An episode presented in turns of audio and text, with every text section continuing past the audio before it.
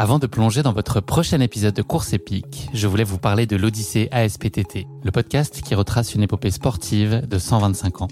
Le mouvement ASPTT propose une multitude d'activités sportives pour tout niveau, du débutant au confirmé, dans toute la France. J'ai particulièrement aimé dans ce podcast l'alternance entre les anecdotes historiques sur de nombreuses disciplines sportives et les témoignages en immersion des adhérents de l'association. C'est à la fois rythmé, vivant et instructif. Avec ce podcast, vous allez vous plonger dans l'odyssée de cette association, véritable pionnière dans la démocratisation du sport en France.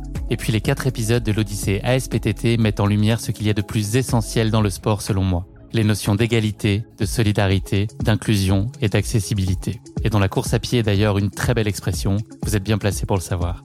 Vous savez désormais ce qu'il vous reste à faire. Faites comme moi, courez découvrir les quatre épisodes de l'Odyssée ASPTT sur votre plateforme d'écoute favorite.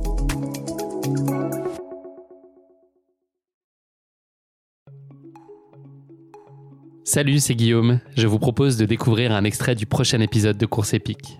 Course épique, c'est chaque semaine un invité, une course, une histoire hors du commun. Je vous donne rendez-vous tous les mercredis pour découvrir un nouvel épisode et vivre une grande et belle histoire de course. Mais avant ça, place à un extrait de notre prochain épisode. C'était quoi tes, objectifs et tes ambitions sur la course? Est-ce que malgré tout, tu te donnais euh, un temps euh, cible? J'avais un, gros force de temps. Euh, je me suis dit entre 25 et 30 heures. avec l'espoir quand même d'être le plus près de 25 possible. Et dès que j'ai vu les conditions météo, je me suis dit, bon, moins, moins de 30 heures, OK, finir, c'est, c'est déjà ça. Ça y est, tu es sur la ligne de départ. Comment tu te sens? Est-ce que tu es prête à affronter les conditions? Là, ça y est, tu les as face à toi et euh, tout ce que tu pouvais fantasmer se concrétise devant toi. Est-ce que tu te sens euh, bien armée ou il y a la place pour un peu de fébrilité quand même? Il y avait beaucoup de place euh, avant, avant d'arriver à Courmayeur, mais dès que je suis arrivée là-bas, non, j'étais soulagée, j'étais bien, j'étais en vrai. c'est vraiment le moment que je kiffe d'une course, c'est d'être toute seule sur une ligne de départ j'ai pas besoin de, de, parler avec des. En fait, j'aime bien être dans ma boule et j'étais contente. J'avais accepté que on allait être dans le froid, qu'il allait neiger, que bon, il y avait la pluie, la boue et on allait peut-être pas voir euh, tous les views dont on m'a parlé, euh, magnifiques euh, dans les Alpes. Et non, j'étais vraiment bien. J'étais vraiment bien arrivé sur la ligne de départ. Et comment tu sentais les gens autour de toi? Est-ce qu'il y avait un peu d'appréhension euh, générale ou, l'ambiance était euh, plutôt euh, joviale? Non, franchement, c'était une super ambiance. Je, parlais avec deux, filles, un d'Irlande et l'autre d'Écosse. Et pareil, les deux étaient très détendus aussi. Je pense que ça a aidé. Si tu parles avec des gens stressés, ça va te stresser aussi. Je parlais avec ces deux, un qui est une maman aussi.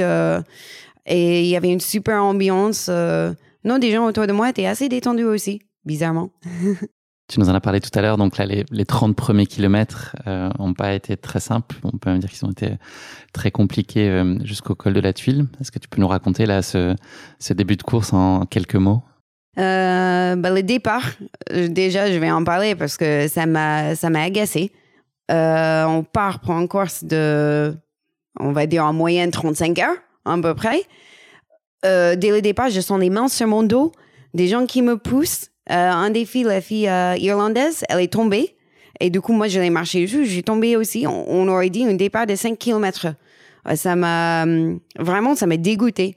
Je, comprends, tu peux être compétitif, tu veux peut-être essayer d'aller un peu devant parce qu'à un moment, on va arriver sur les singles, mais c'est bien après. On a beaucoup de temps.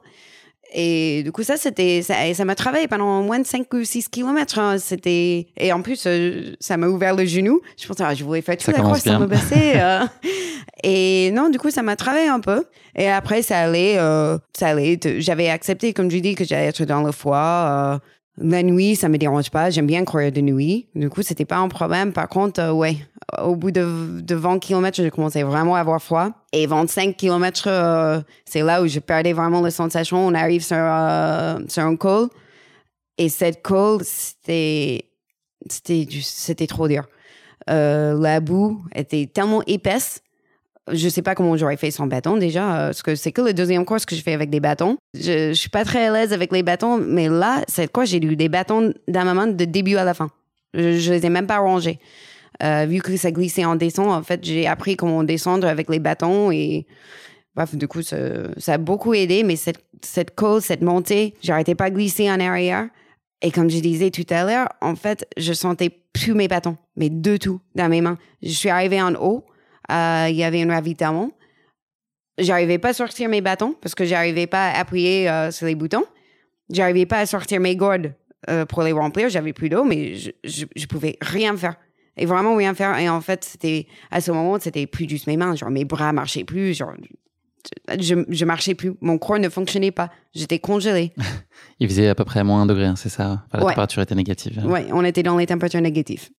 Tu arrives à trouver quand même euh, du réconfort en haut euh, au ravito avec euh, ton équipe. Est-ce que tu es en capacité de recevoir ça ou tu es justement tellement dans, dans la souffrance et dans la difficulté que tu es dans ta bulle et que tu ne reçois pas cet élan et puis c'est que les gens ont envie de t'apporter autour de toi pour te donner confiance? Ça fait toujours énormément du bien de voir des visages que tu connais.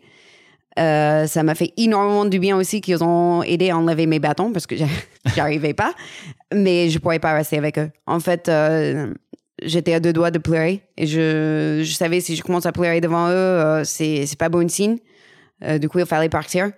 Je suis pas, j'ai pas traîné. Je je pourrais pas rester devant eux. J'avais besoin de partir. Donc tu es parti assez vite, mais assez vite aussi, tu t'es posé des questions, euh, bah, de faire demi-tour en fait, de un peu chercher le sens de tout ça et de la complexité bah, des conditions. Qu'est-ce qui t'a permis de t'accrocher en fait et puis de continuer là où euh, ça aurait été peut-être plus simple, enfin certainement plus simple de, faire demi-tour Euh, ouais, j'ai marché dans une grosse flaque d'eau. Et c'était vraiment, je vais jamais oublier cette flaque d'eau. Ça, j'ai marché dedans et là, c'était fini. J'avais des pieds trempés et trop, trop froid aux pieds. Et ouais, là, j'ai, pleuré. Je voulais faire demi-tour. J'avais besoin d'aller aux toilettes aussi et faire ça dans le froid. Pour moi, c'était hors question. Et là, j'ai pensé, euh, justement, tout le prep que j'ai fait. Jean-Mi qui s'est proposé dernière minute de venir aider et Will qui est venu faire exprès pour ça. Ma mère qui est venue depuis les États-Unis. J'avais mon mari et mes enfants qui allaient m'attendre plus loin. Euh, j'avais trop de soutien. Et je me dis, euh, si je fais pas pour moi, il faut faire pour eux aussi. Ils sont tous là pour, pour moi. Ils, ils ont tous fait, entre guillemets, des sacrifices pour moi aussi. Je, il faut continuer pour tout le monde.